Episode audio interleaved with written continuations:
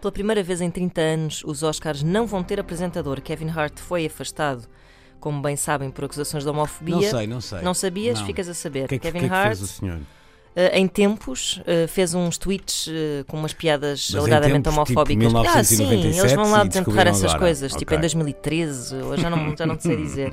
Portanto, lá descobriram que o homem tinha assim um passado suspeito ao nível da- do preconceito e da homofobia, por isso agora não há ninguém para apresentar aos Oscars e assim eu acho que a Academia arranjou uma maneira muito airosa de descalçar esta bota porque não se compromete com a sua escolha, porque não há escolha Ou nenhuma. então pronto. pode ser a Rouba Sofia um dia destes, não é? Pode ser, mas ainda assim creio que eh, pudesse levantar cabelo. Porque... Não, não pode, ela é como eu. Ah, Pois é, porque levantava um fio elétrico. Hum.